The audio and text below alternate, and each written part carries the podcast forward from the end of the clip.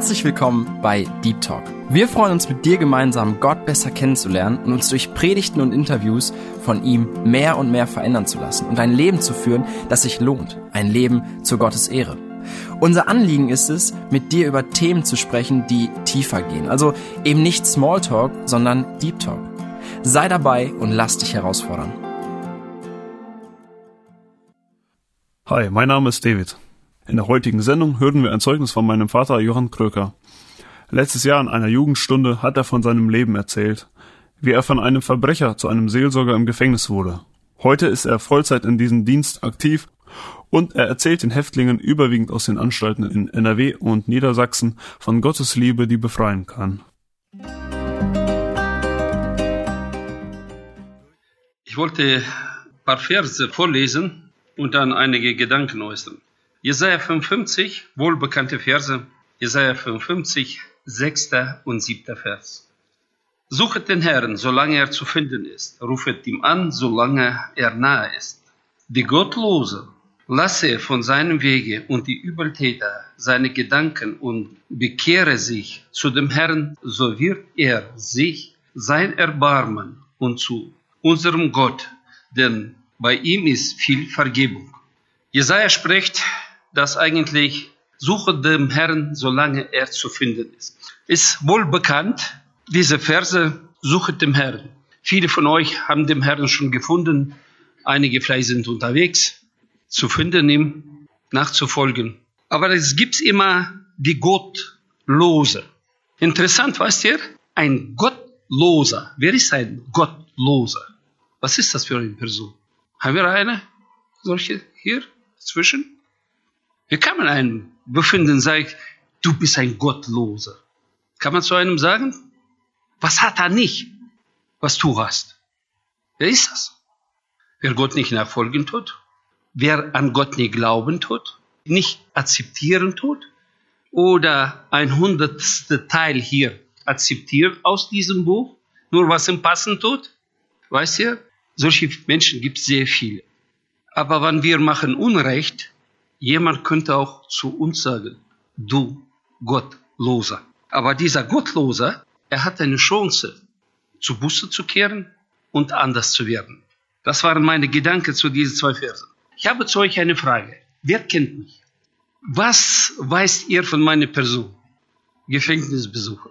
Wer war schon im Gefängnis? Bitte die Hand hochheben. Da waren schon einige, ja? Zu Besuch, wer war? Bitte Hand heben. Ja? Schwestern, Brüder, gut. Einige haben Vorstellungen ganz von Anfang an. Ich habe meinen Gefängnisbesuch gemacht. Ich habe etliche von meinen Jungs mitgenommen. Und das gibt's Besucherraum, wo man etliche Gefängnisse gibt so zum Beispiel Automaten, Kohleautomat, Süßigkeitenautomat. Und die haben sich dann vorgestellt, dass der Gefangene sitzt da am Tisch bei diesem Automat und wartet, wann der Nächste kommt, Münzen reinschmeißen. Weißt du, dass er bekommen tut. Aber das ist ganz was anderes. Ein Gefängnis ist, ich weiß das nicht, ich habe nicht nachgedacht, vielleicht Brüder, könnt ihr mich helfen. Wann ist das erste Mal wegen Gefängnis in die Bibel geschrieben? Alten Testament wahrscheinlich nur sehr, sehr lang. Aber Gefängnisse wahrscheinlich oder eine Art von Gefängnis war wahrscheinlich war das schon ein Mensch, der Mensch wird die Freiheit genommen. Die Freiheit. Das gibt's Hausarrest. Ihr Kinder, ich weiß nicht, wie eure Eltern waren oder sind. Vielleicht hat ihr das auch erlebt. Du darfst heute nicht raus. Hausarrest. Das ist Hausarrest. Du hast dein Bett, dein Zimmer, deine Sachen. Aber ein Gefängnis ist das, was eigentlich ein Mensch wegen einer Straftat, dass der Staat die Gesetze auslässt. Und wenn wir, die Gesetze werden gebrochen, dann kommt er in Gefängnis. Entscheidet der Richter, Staatsanwaltschaft und einige Instanzen noch. Ich wollte ganz kurz von mich erzählen. Ein Zeugnis. Ich habe eine Möglichkeit, Zeugnisse von das, was der Herr mir an mich getan hat, fast jeden Tag erzählen. Fast jeden Tag. Wer erzählt von euch jeden Tag? Vielleicht jemand hat ein Schildchen, ja, zum Beispiel in der Apotheke oder sonst was, ja. Ich heiße so und so. Oder noch was. Oder in die Firmen vielleicht irgendwo, ja. Jemand tragt, ich heiße so und so und das war's gehöre zu dieser Firma oder zu dieser Schule und das war es. Und ich erzähle von mich sehr oft. Fast jeden Tag, nicht jeden Tag, kommen neue Leute. Mit neuen Leuten habe ich zu tun. Neue Menschen.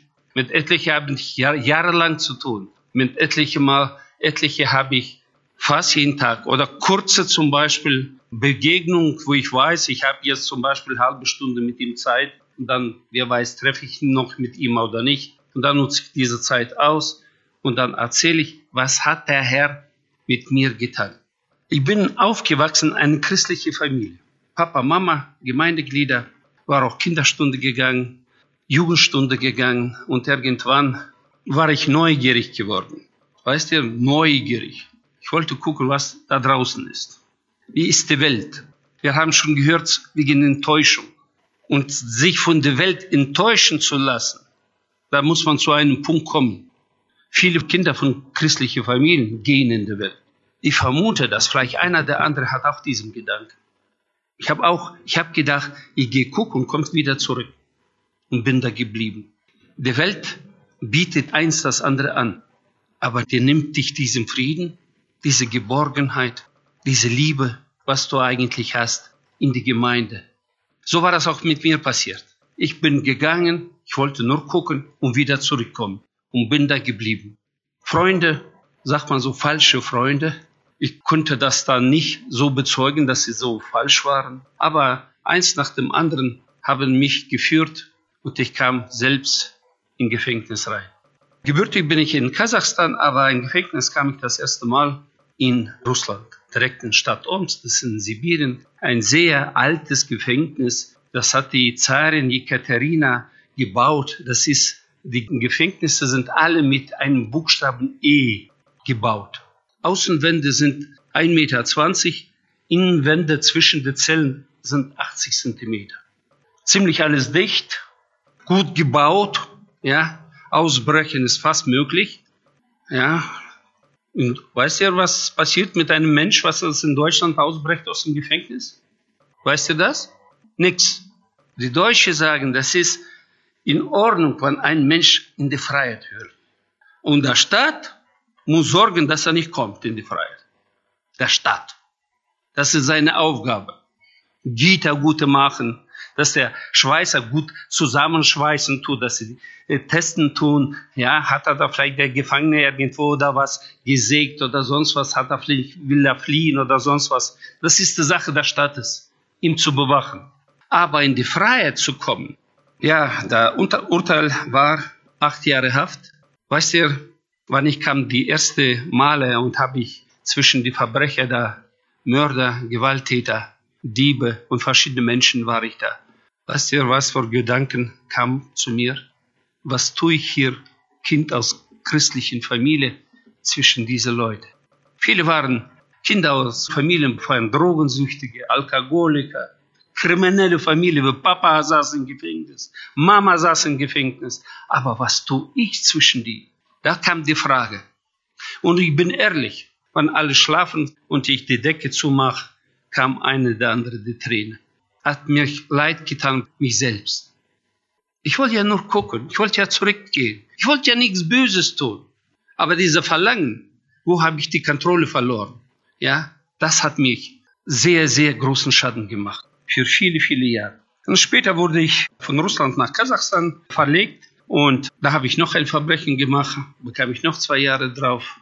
Und ich habe festgestellt, ich bleibe hier wahrscheinlich für immer.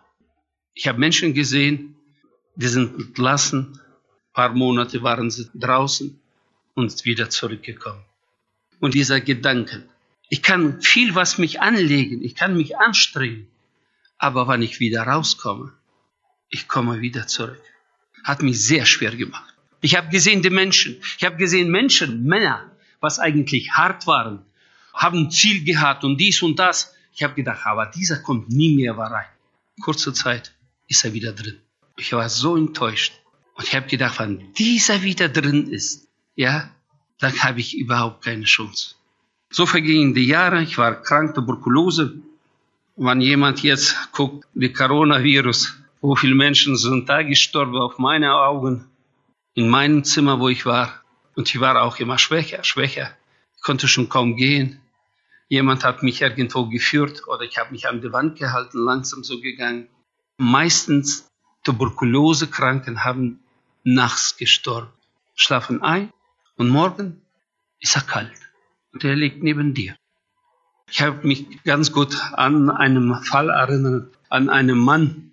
Er hat sich gesagt, zu keinem hat er nicht sich gewandt. Er hat gesagt, nur abends vor dem Schlafen in unserem Zimmer war das gerade oder unsere Zelle, hat er gesagt, wie tut das mich schon alles ekeln. Wenn ich rauskomme, ich gehe, wir arbeiten. Ich werde nicht mehr klauen. Ich werde nicht mehr Böses tun. Ich werde arbeiten.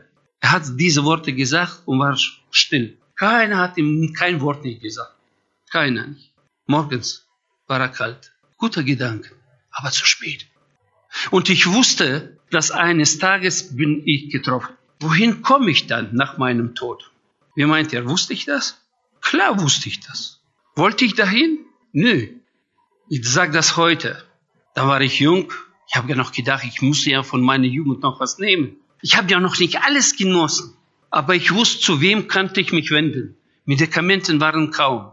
Da habe ich zu unserem Herrn gebetet, Herr, gib mich, gib mich eine Chance zu leben. Du siehst ja, ich bin jung, ich habe noch nichts erlebt, was, nichts Gutes. Gib mir diese Chance. Du kannst ja das, ich weiß das. Ich habe nicht gebetet, Herr, vergib mich. Ich habe noch Pläne gehabt. Weißt du, Pläne. Die machen einem schaffen, die Pläne. Nie gute Pläne habe ich gehabt. Und der Herr wusste, dass ich nie gute Pläne gehabt. Aber weißt du, ich wundere mich etlich mal von meinem Herrn, dass er eigentlich gnädig ist. Er hat mich die Gnade geschenkt. Mir wurde besser, ich konnte wieder gehen, ich habe wieder mit anderen Spaß gehabt und das Leben ging weiter. Und ich habe vergessen. Ich sollte eigentlich zehn Jahre in Haft sein, aber ich wurde begnadigt. Sehr oft in Russland wird der erste Präsident Gorbatschow wird über ihm geschimpft. Gerade dieser Präsident, der erste, hat mich begnadigt. Ich habe eine Begnadigung geschrieben ich sage mal, mehr als Spaß mit meinen Freunden.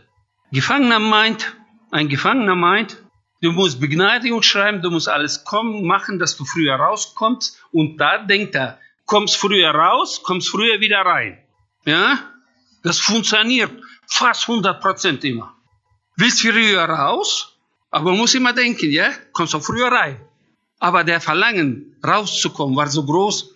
Und ich war wirklich erschreckt, wann ich durfte ein Jahr früher gehen. Aber ich wusste, ich habe einen Brief geschrieben. Ich habe zu dieser Zeit in Deutschland, in Meinhardshagen hier, ich habe da Verwandte gehabt. Die waren gläubig. Ich habe gerade den Kontakt aufgenommen, Briefkontakt. Und die haben gesagt, wir werden beten für dich. Und nach diesem, dass sie haben gebetet, später habe ich das wirklich erfahren, die haben gebetet in die Gemeinde. Stellt dir mal vor, zum Beispiel jetzt Gebetsstunde steht jemand auf und sagt, ich habe da einen Verwandten Knast. Ich bitte, betet von ihm. Er ist da irgendwo in Kasachstan. Wer kennt mich? Die Verwandten kannten mich, die anderen kannten mich gar nicht. Aber die haben gebetet. Und stellt euch vor, dieser erste Präsident, dieser Gorbatschow, wer mich nicht kannte, er hat mich begnadigt. Aber diese Begnadung, ich habe Schrecken bekommen. Ich habe verstanden, ich habe verstanden, dass Gott hat reingegriffen in meinem Leben. Aber ich war ja nicht bereit, Gott mein Leben abzugeben. Ich war nicht bereit.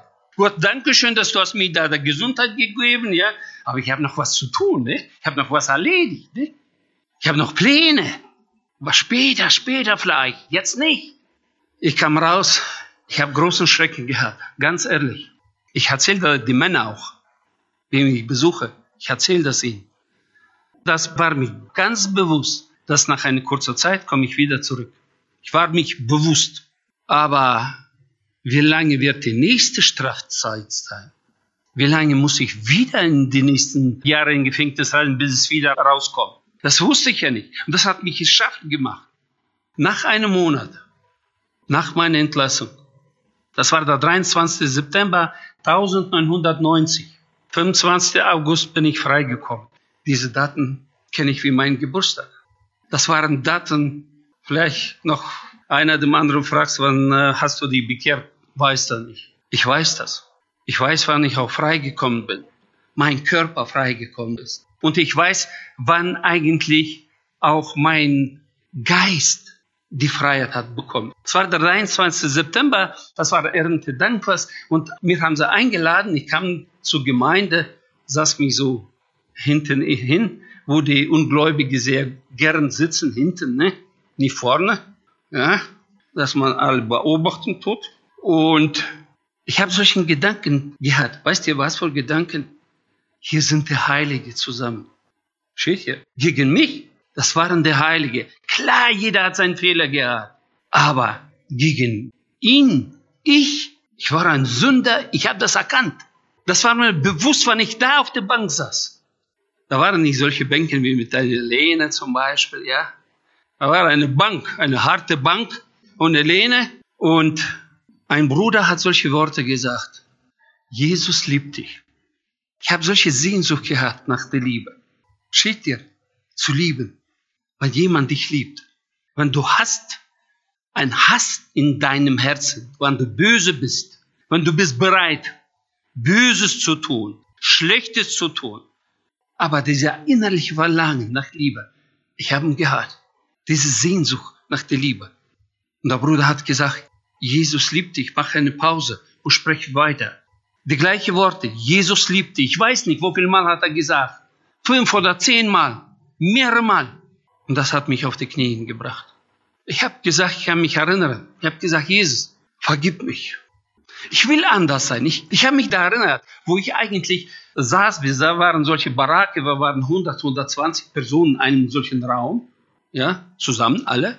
Und wenn man guckt auf einem, dem anderen, denkst, ah, was für eine gute Person ist das. Und dann denkst du nach und denkst, du bist ja genauso so schlimm, vielleicht noch schlimmer als er. Und da hast dich gedacht, morgen, morgen wirst du anders sein. Du wirst die Kraft an, du hast ja Kraft, du bist ein Mann, ne?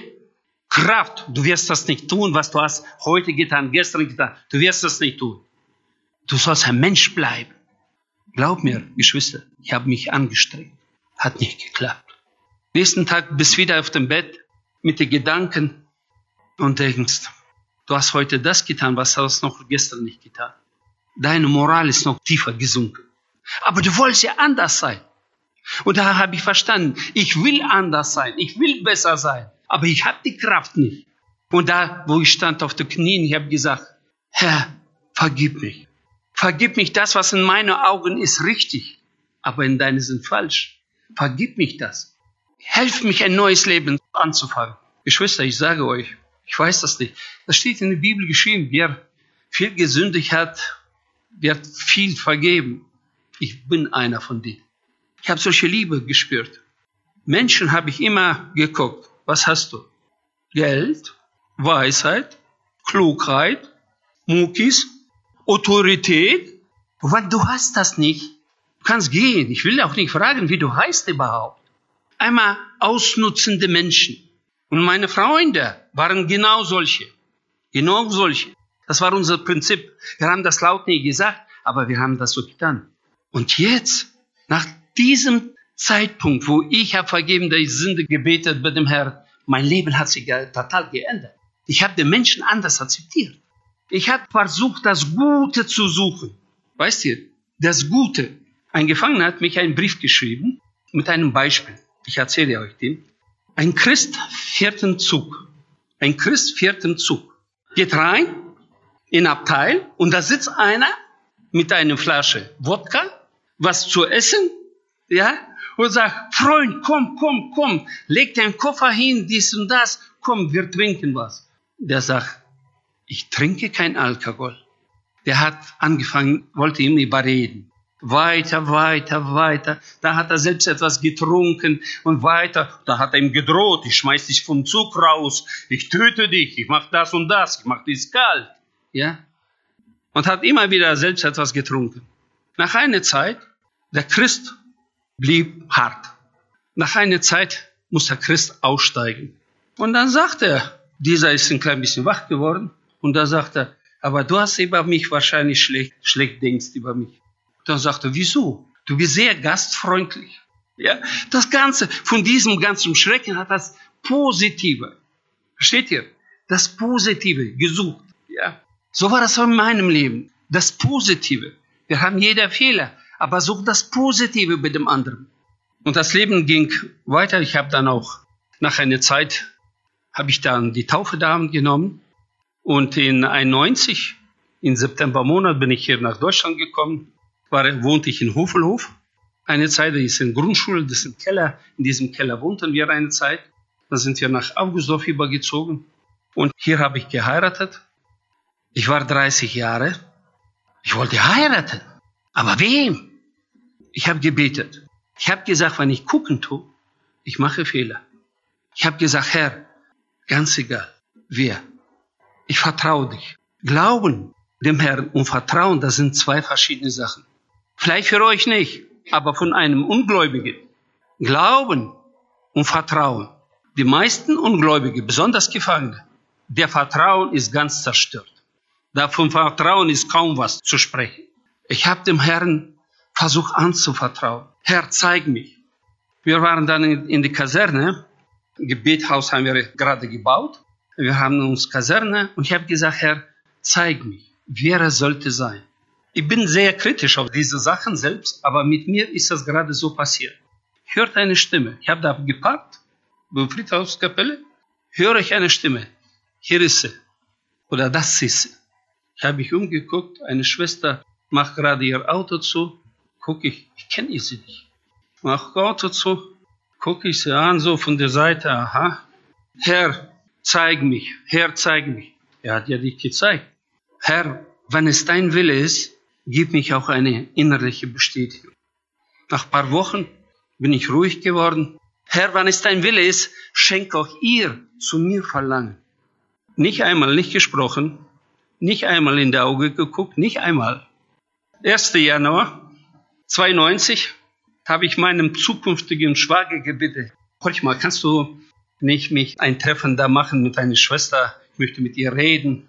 Und dann sagt er, ja, horch mal, ich fahre jetzt weg. Wir jung verheiratet haben da ein Treffen, gerade 1. Januar und du weißt, wo ich wohne. Hier hast du einen Schlüssel, wenn sie will. Ich habe noch einen. Ich gebe sie, wenn sie möchte, dann kommt sie. Wann soll sie kommen? 1. Januar, 10 Uhr. Gottesdienst. Sag ich, zwei Uhr ungefähr. Ich muss ja noch kochen, ja. Selbst mit meinem Vater, ich muss noch kochen was, ja. Zwei Uhr, zwanzig vor zwei war ich da. Aber die war schon früher da. Erste Mal habe ich sie angeguckt. Ich wusste schon, wie sie heißt. Ich wusste schon, wie alt sie war. Ich habe gesagt, Schwester, der Herr, ich möchte dich was fragen. Wir haben uns hingekniet, gebetet. Und dann frage ich sie, der Herr hat mich auf dem Herz gelegt, fragen dich, bist du bereit, meine Ehefrau zu sein. Ich erzähle dich alles von mich, was ich nicht wusste, wann ich hier kam nach Augustdorf. Ich habe nie in meinem Leben nicht gesehen, wie neue Gemeindeglieder werden aufgenommen. Ich habe nie gesehen. Bei uns waren sie nur weggefahren, die Deutschen. Ja? Aber neu zugekommen war keiner nicht. Deswegen ich nicht gesehen, wie man zum Beispiel muss.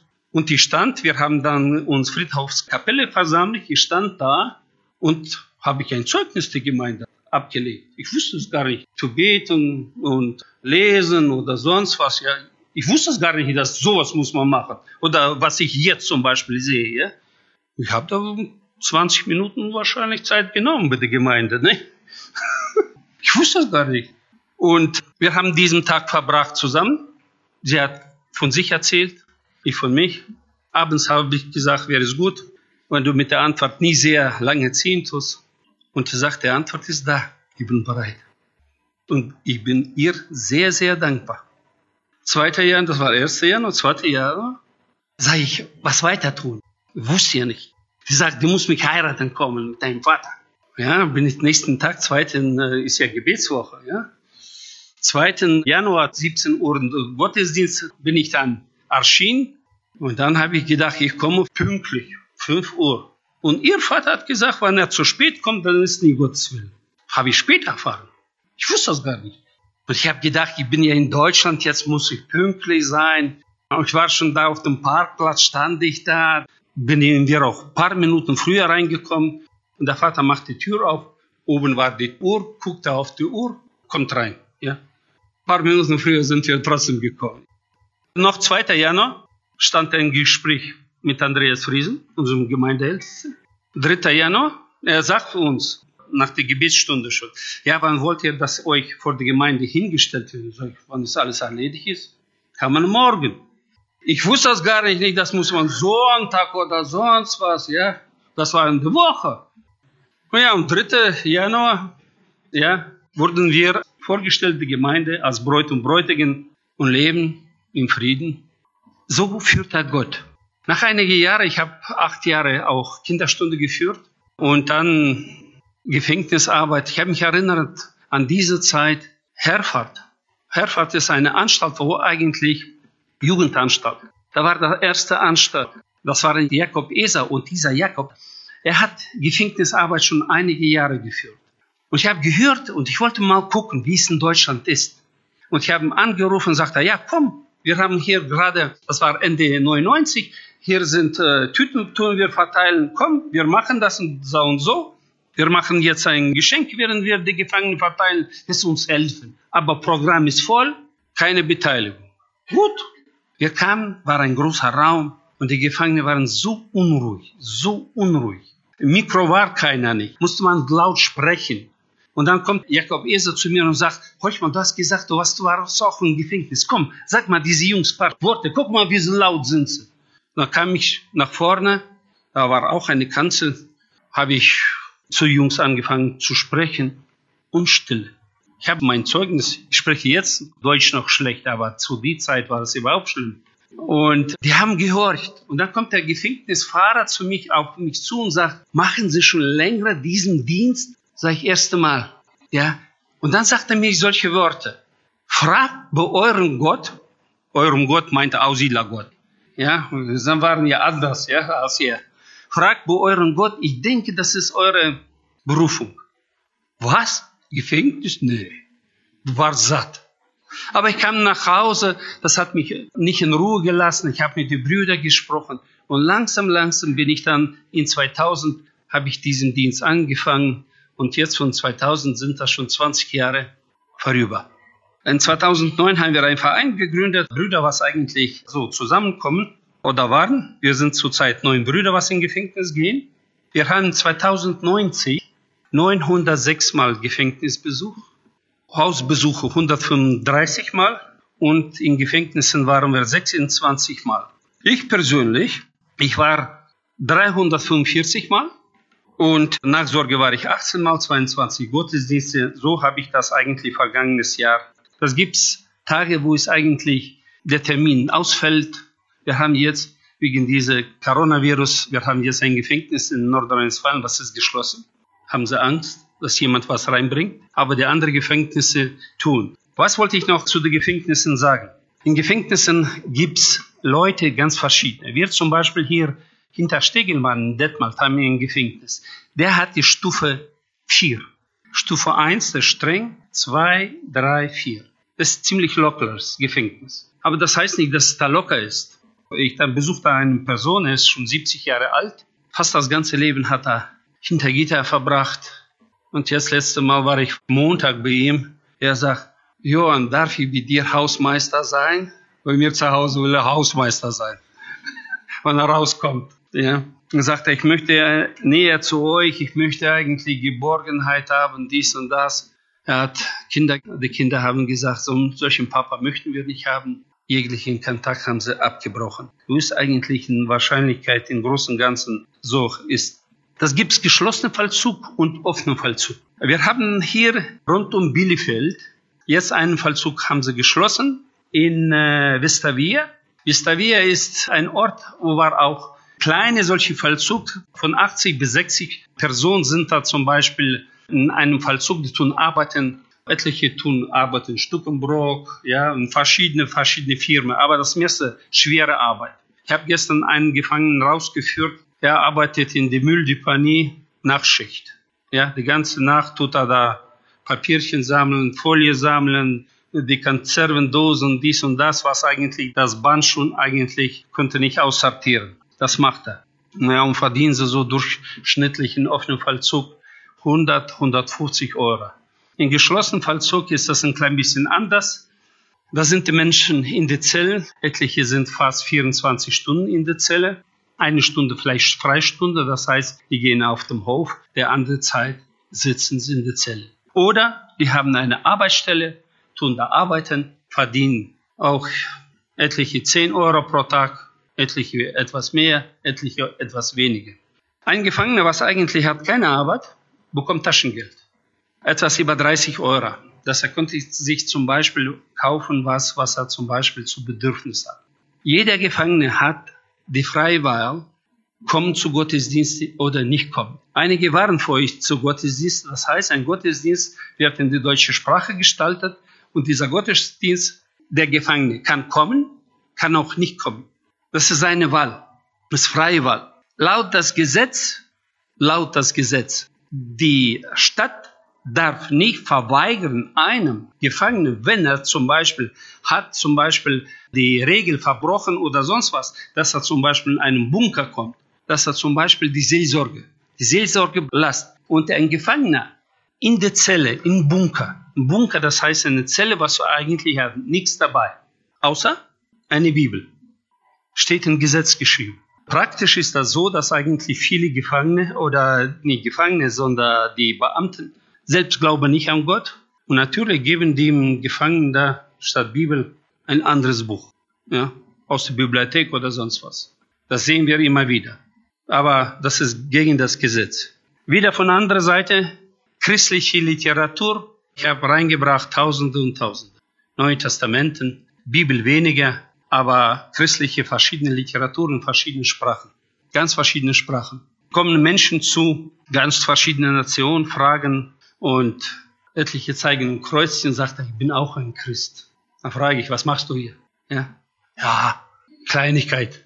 Das gibt Menschen, was eigentlich sind in schwere Anstalten, das heißt SV, Sicherungsverwahrung. Mit diesen Gefangenen habe ich auch zu tun. Das gibt es etliche in Nordrhein-Westfalen und Niedersachsen. Die meisten sind in Niedersachsen, wo eigentlich ich habe den Zutritt. Als Sicherungsverwahrter, das ist ein Gefangener, was eigentlich hat schon was verbrochen und bekommt eine Strafezeit, zum Beispiel zehn Jahre oder lebenslang. Und lebenslang heißt 15 Jahre muss er abbüßen und nach 15 Jahren kommt er in DSV. Er ist gefährlich vor der Allgemeinheit. Und er bleibt da. Das gibt es ein neues SV und eine alte SV. Die alte SV kommt noch von Hitlerzeiten. Noch von da kommt die, aus den 30er Jahren die Gesetze. Ja, die waren auch bis heute, sind sie ne, in Kraft. Aber dann war das so, wenn du zehn Jahre hast abgebüßt, die mussten dich rauslassen. Nach deiner Straftat. Nach die Zeit, was der Richter hat dich gesagt. Nach die Zeit. Jetzt hat sich das geändert, das Gesetz. Und Personen können lebenlang in DSV bleiben. Ich war gestern bei einer Person, er ist im Gefängnis von 94 ohne rauszukommen. Er meint, dass er unschuldig ist. Da kann ich nichts nicht sagen. Ist er schuldig oder nicht? Über 70 Jahre alt, im Gefängnis, gläubig geworden, betet, liest das Wort, hat sehr gute Gespräche. Und er sagt, wann der Herr möchte, wenn der Herr möchte, dass ich rauskomme, irgendwann in die Freiheit, ich bin bereit, seinen Wille auszufüllen. Ich könnte auch viele Beispiele eigentlich erzählen, wo eigentlich etliche Gefangene, wir haben jetzt gestern Abend, war es in Schwerte, das ist bei Dortmund. Wir haben eine Gruppe gehabt, kamen acht Gefangene. Und ich habe gelesen, Evangelium Johannes, dritte Kapitel von Nikodemus. Und wo Jesus sagt, du musst wegen der Wiedergeburt.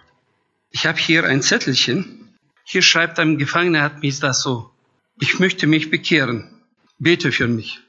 Ich bitte für das um Vergeben, was ich habe angestiftet. Ich möchte mit jemand sprechen, dass es meine Seele leichter geht. Verbrecher. Ich habe schon ein paar Mal getroffen, aber weißt ihr, wenn ein Mensch sucht, ein Gefängnis macht einen Mensch nicht besser. Aber wenn er voll seiner Kenntnis kommt und sagt, ich habe gesündigt, was ich habe getan, das habe ich falsch getan. Ich möchte ein neues Leben anfangen. Ich möchte ein Leben anfangen mit Jesus Christus. Helf mir. Viele von Ihnen doch, hast du ein Gebet? Wo kann man sich bekehren? Fragen Menschen. Die hören von Fernseher. Die hören von irgendwo. Ja? Die hören das. Die Seelen haben Durst nach diesem. Aber muss man immer auch denken, dass der Satan Der Widersacher macht viele Probleme. Er greift sie an. Er greift auch mich an. Ihm gefällt das überhaupt nicht, dass ich gehe eigentlich da, wo er zu Hause ist. Überhaupt nicht. Ich habe auch sehr oft viele große Probleme. Aber ich gehe im Namen des Herrn, nicht in meinem Namen, nicht im Namen des Sions Kröker, im Namen des Herrn. Und der Name des Herrn ist mächtig, ist stark, wenn ich die Vertrauen habe auf ihn. Ich weiß, etlich Mal versage ich, etlich Mal bin ich einfach müde. Einen Fall, es war in einem Gefängnis, ich war schon mehrere Stunden da, mehrere Gespräche geführt und gehe schon aus dem Gefängnis raus, kommt einer Gefangene auf mich zu und sagt, horch mal, wir haben hier noch eine Person, der läuft mit der Bibel unter dem Arm und erzählt jedem von äh, Jesus, aber sein Zustand ist nie gut. Kannst du mit ihm reden? Und ich war schon so matt, viele Gespräche. Sag ich, horch mal, ich schreibe mich diesen Namen auf, ich komme um zwei Wochen und dann mache ich das. Geht also besser, wann es heute ist. Sag ich, heute bin ich kaputt. Geht nicht. Komme ich um zwei Wochen, er ist nie da. Er ist tot. Wie habe ich mich gefühlt? Wie habe ich mich gefühlt? Ich bin müde, sage ich. Ja, bist du müde? Kannst du nicht vielleicht eine halbe Stunde ihm Zeit zu geben, mit ihm zu sprechen? Kannst ja, kannst. Hast nie getan. Es ist schon Jahre vergangen, aber ich behalte das. Und wenn es wieder und wieder eine Person sagt, ich möchte mit dir ein Gespräch haben oder ich möchte mich bekehren, dieser Fall hat mich was gelernt. Dieser Fall hat mich gegeben, dass eigentlich der Name Jesus Christus sollte überall auf dem ersten Stelle sein. Und ich bitte euch, Jugend, betet für mich. Ich brauche eure Gebete, dass noch einer der andere konnte zu Jesus kommen. Das sind, sind auch Gemeindeälteste, was früher in Gefängnissen waren, was hier Besucher sind. Die Menschen sind da. Er hat angenommen mit Glauben. Möge der Herr sein Wort segnen. Und kurz wollte ich noch die letzten zwei Verse, der gleich Kapitel Jesaja 55, 8 und 9. Vers. Denn meine Gedanken sind nicht eure Gedanken und eure Wege sind nicht meine Wege, spricht der Herr, sondern so viel der Himmel höher ist denn die Erde, so wird auch meine Wege höher denn eure Wege und meine Gedanken denn eure Gedanken. Wir können eins nach dem anderen vielleicht auch uns überlegen. Ich sage mal so, die Jugend, das Leben, was von euch steht, das ist ein, ein kostbares Ding. Möge Gott euch so viel Weisheit und Verlangen geben, dem Herrn nachzufolgen. Ich habe die Gefangenen gefragt, etliche, ich werde bald vor der Jugend sein, was soll ich sagen? Sag die Jugend, dass sie nicht diese Fehler machen, was ich habe gemacht. Jugend, macht nicht diese Fehler, was ich persönlich habe getan und die, was sind im Gefängnis. Möge der Herr sein Wort segnen. Amen. Durch dich ins Leben, durch dich ins Licht, durch dich zur Wahrheit über mich, durch dich zur Liebe, du bist die Tür, durch dich zum Vater, ich danke dir. Oft will ich rein, hinein ins große Glück und find doch kaum ein kleines Stück. Oft klopf ich an die falsche Tür, doch heute komme ich zu dir. Durch dich ins Leben, durch dich ins Licht, durch dich zur Wahrheit über mich, durch dich zur Liebe, du bist die Tür, durch dich zum Vater, ich danke dir. Oft will ich raus, hinaus aus meinem Trott, brauch Luft zum Atmen, Luft von Gott. Oft krieg ich meine Tür nicht auf, doch heute komm ich endlich drauf. Durch dich ins Leben, durch dich ins Licht, durch dich zur Wahrheit über mich, durch dich zur Liebe, du bist die Tür, durch dich zum Vater, ich danke dir.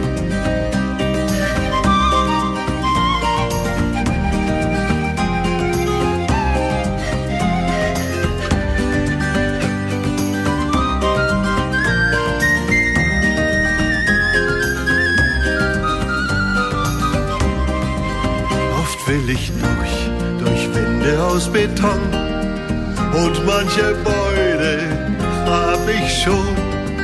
Oft bleiben Scherben nur zurück. Die Tür ist auf, das ist mein Glück. Durch dich ins Leben, durch dich ins Licht, durch dich zur Wahrheit über mich, durch dich zur Liebe. Du bist die Tür, durch dich zum Vater. Ich danke dir, durch dich ins Leben, durch dich ins Licht, durch dich zur Wahrheit über mich, durch dich zur Liebe. Du bist die Tür, durch dich zum Vater. Ich danke dir, durch dich zum Vater. Ich danke dir, durch dich zum Vater. Ich danke dir. Ja, in der Tat. Die Zeit ohne Gott ist verschwendete Zeit. Deswegen ist es wichtig, dass wir im jungen Alter die Weichen in unserem Leben richtig stellen. Gott helfe uns dabei.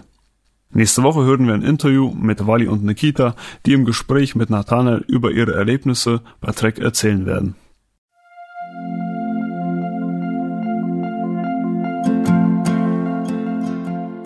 Schön, dass du heute dabei warst. Wenn es für dich ein Segen war und du etwas mitnehmen konntest, dann teile Deep Talk gerne mit deinen Freunden und fühle dich frei, auch uns ein Feedback zu schreiben. Wir würden uns da sehr darüber freuen.